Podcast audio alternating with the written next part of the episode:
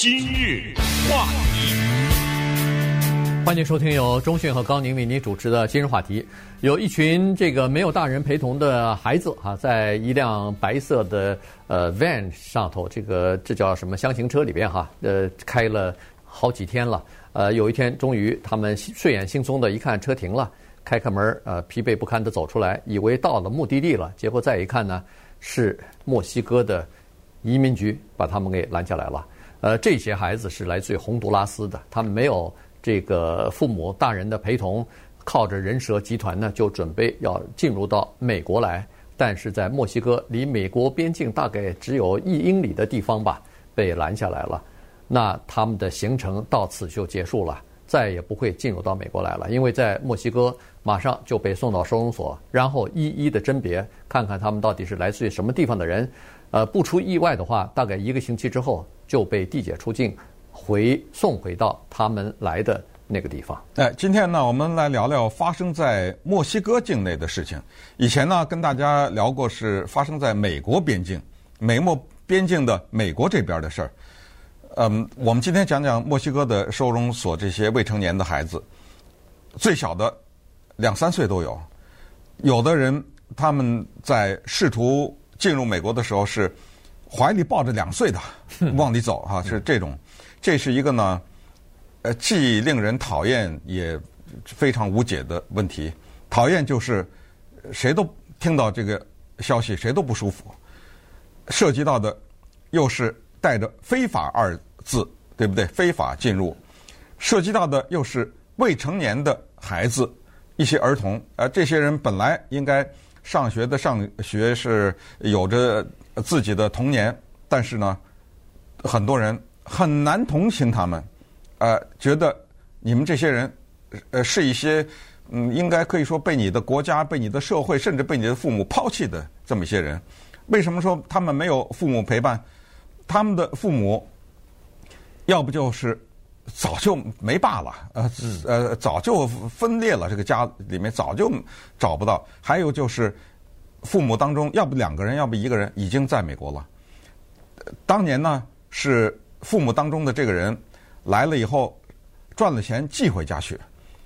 现在战争也好，疾病也好，疫情也好，使得他们想利用这个方法呢，与在美国的父母团聚，所以。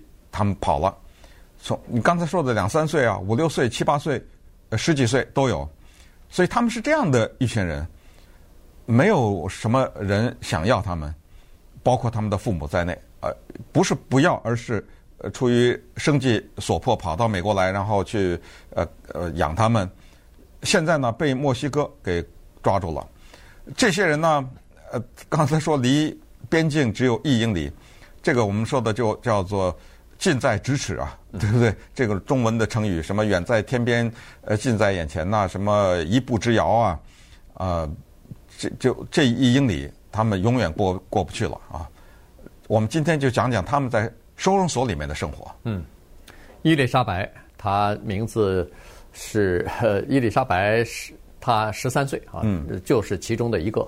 呃，在这个白色的箱型车里边出来以后，就被。呃，当然和其他的孩子一起啊，就被放到这个收容所里边，一一的要进行问话调查，看看他们是哪儿来的，然后要和他们在国内的亲戚和政府，他们来的那个国家的政府要进行联系。呃，这个联系的时间呃有长有短，一般大概是几个星期吧。呃，原因是这样子的，他们那些国家，包括洪都拉斯啊、萨尔瓦多啊这些地方，呃，厄瓜多尔啊这些呃中美洲的国家。他们的政府啊，不愿意这些怀孩子再回去了。嗯，他们愿意说你们跑就跑吧，我不管你们到哪儿去，到墨西哥也好，到美国也好，别在我们国家没关系。所以呢，这些国家的政府也不愿意把他们收回来。所以在联系的过程当中呢，就是拖拖拉拉啊，就是呃，不是尽快的说哦，这是我们国家的孩子，赶快我来安排一下把他们给送回来。所以呢，这根本不配合啊，对，就是基本上采取这种拖延的措施。但是最后没办法，你道理上站不住脚，在国内也也站不住脚，就是自己的孩子，自己国家的孩子。逃离这个国家本身就挺丢人的。你如果逃离了以后被人抓住再送回来，你还不接受的话，那简直是没有颜面了哈。所以他们尽管不配合，但是必须啊，就是无奈之下还必须要再接收啊。所以这个几个星期之后呢，大概率事件就是基本上全部送回去了，送回到这个呃他们来自的这个国家。墨西哥本身他也不收这些难民啊，他说我们自己国家事儿还没搞好呢，呃，收不了这么多。最近这个难民的想要跨越边境进入到美国的这个情况是非常的严重啊！这个到呃去年过去这一年里头好像有十七万啊，这个非常多啊！在今年的二月份就有什么一万八千七百多名。当然，这一万八千七百多名并不是都是呃没有成年人的孩子，但是是非法移民。但是你想想，这一个月就这么多人，也确实是够麻烦的。这还是被抓住的啊！可能还有没抓住的就进来了。没有，你刚才说的十七万呢？啊，是三月份，呃，这个是创了新高了，呃，但是你说的一万八呀，就是孩子。哦，都是孩子。对，一万八千七百个人，就是而且是未成年的，就是没有不到十八岁的，对，没有大人陪伴的，一万八千七百人呢。当然，我们说这个数呃数字有一些是在在美国了哈，已经有一些在就这么这么多人，是这样的情况。就是如果你被墨西哥的边界的人员能够呃滞留的话，就或者说被拘留的话呢，他把你这些人分成两拨，这些孩子。一个是看你是不是墨西哥自己，墨西哥自己也有啊，对不对？啊、对。你要是我们墨西哥自己的家里有呃有亲人，或者你就是我们这儿的公民，对不起，你七大姑八大姨也好，你父母你给我领走，尽管你可能父母已经到了美国，反正你总有其他亲戚嘛，哎，你给我领走。其他那些不能是百分之百，但是几乎百分之百。嗯。他只有特别特别特殊的情况。你能讲一个故事，这个故事讲到那各种没有任何的可以挑剔的地方，就说一一定，如果你回去后必死无疑或者什么之类，那么有一些人道的考虑，那非常非常的少。但是美国这方面是这样的，美国这样一旦你这一步跨进来以后呢，它天壤之别跟墨西哥，那就是首先司法程序。首先，先问你有没有爸妈啊？先先或者有没有亲戚，多数都都是有的。然后他有一个司法程序，就是我听听你为什么要过来，你给我讲故事，还是讲故事？比如说呃各种各样的政治庇护的条件是不是符合哈？但是呢，美国这方面有这么一个做法，就是你先领回去，等待审理。对，我不把你压在这儿，或者是拘留在这儿，问题在这儿。父母把他一领走，他再也不回来了。嗯，他是拿了一张纸，告诉你哪年哪月你得回来。因为什么呢？因为这种一般的，他如果再回到法庭上的话，绝大多数遣返，闹不好连父母一起遣返，对不对？呃，正好我知道你你爸妈在哪儿了，所以这个就是一个很麻烦的问题。对，呃，在如果进入到美国的话。被呃边境巡逻局拦下来没关系，他就关在我们现在一直在报道嘛，关在这个收容所里边。呃，这些孩子呢，就是呃，然后他就呃收容所的人或边境这个管理局的人或者是移民局，他就和你在美国的亲戚要进行联系。联系完了以后呢，他就把你说你在候审期间可以领走。呃，这个领走呢，他是。呃，大概在收容所里头，平均大概是待个四四到五个星期吧，大概三十几天，然后就联系好了以后就可以领走了。领走完了以后，你这个你就进入到这一个法律程序当中了。移民法官会对你的案子进行审理。那么在这个审理的过程当中，一般人都是提出庇护了，家里头呃，不管是受到什么各种各样的原因吧，就帮派啊，帮派暴力。家里头没人了，或者是经济不行了，或者是疫情的关系，反正等等吧。呃，他想要留在美国，但是想要留下来的机会，说实话是不大的，因为呃，好像过去这一段时间以来，呃，被拒绝的，也就是说被递解出境的人数，远远要多于留在可以留在获批留在美国的人数。今日话题。欢迎继续收听由钟迅和高宁为您主持的今日话题。这段时间跟大家讲的呢，是一些来自于中美洲的啊一些国家的呃儿童移民吧，他们非法的想要进呃跨过边境进入到美国来啊，申请政治庇护。但是即使是申请庇护，被遣返的人还是比较多的。根据去年的统计数字来看呢，就是这些孩子申请经呃庇护的呃拒绝率，被拒绝的呃比例呢达到百分之七十一啊，那也就是只有百分之二十九的人呃获得批准留在美国了。呃，但是呢，他是这样子，有很多人刚才说过了，被亲人领走以后，到了出庭的日期，他不来了，嗯，不出现了。那这个案子当然是肯定判他是呃要递解出境了，因为你没没理由。就是你来，应该来，你不出现，那本身就已经不行了哈。所以，但是问题，茫茫的非法移民在美国上千万呢，你到哪儿去找他们去啊？他们已经消失了，从可能从以前的住所也就搬走了，本身就没有身份，没有合法的身份，呃，所以也很难找到他啊。你真的非常困难，他就在美国黑下来了，等于是是这么个情况。刚才说的这个伊丽莎白呢，她是不是在这个收容所里都度过了她的十三岁的生日？大概率事件呢是要遣返回去的，但是问题她现在担心的是回到。他是洪都拉斯来的，回到洪都拉斯去，谁在照顾他呀？他们家是这样的情况：出生他刚生下来的时候，他爸就离离家出走了，就抛弃了他的母女俩人了。然后他妈要养自己的妈妈，还有刚出生的女儿，所以借了一些高利贷。借了高利贷之后啊，还不上了。在二零一七年的时候，就也就是他八九岁的时候。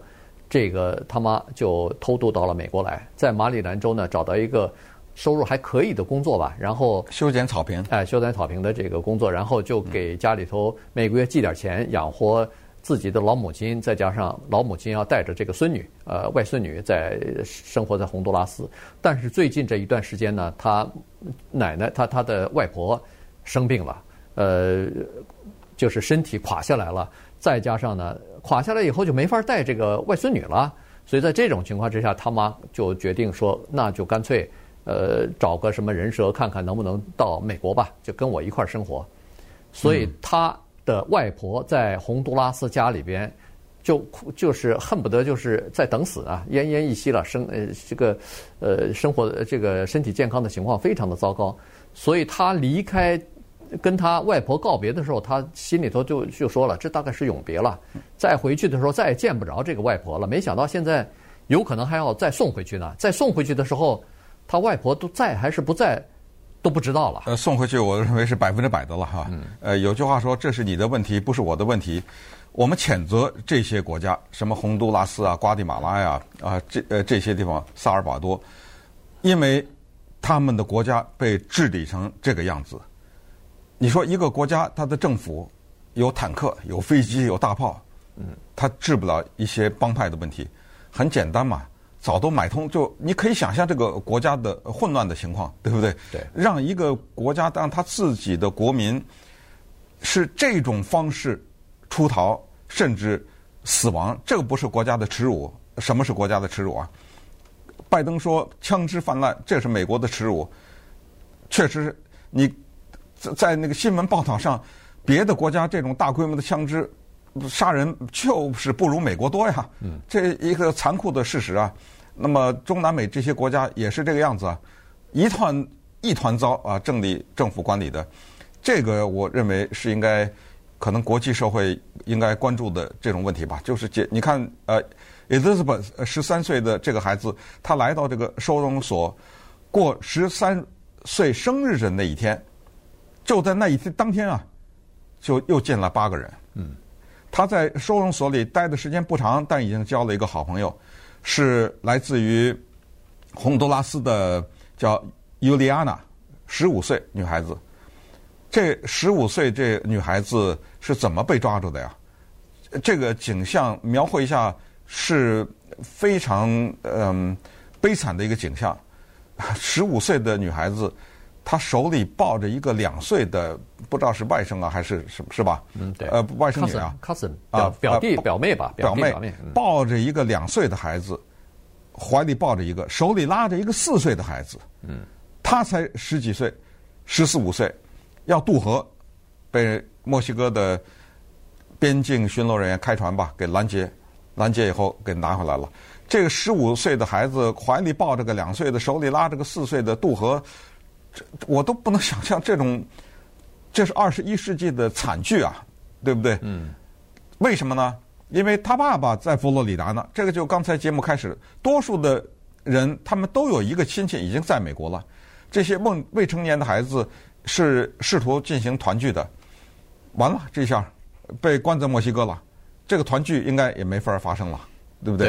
对对，而且他们两个人都是来自于就是这么一个情况。他们生活的这个家乡都是暴力非常严重的地方。刚才说的那个呃十五岁的女孩，她生活的那个地方叫做 San Pedro Sula，这个地方是叫做全世界闻名的暴力之都啊。这个是暴力事件、枪击事件每天都在发生。呃，这个呃走私集团或者是那个毒品贩子每天都在杀人，所以他必须要离开。呃，是这么个情况。而且这两人都是在自己的国家里边，在自己的家里边吃不饱饭。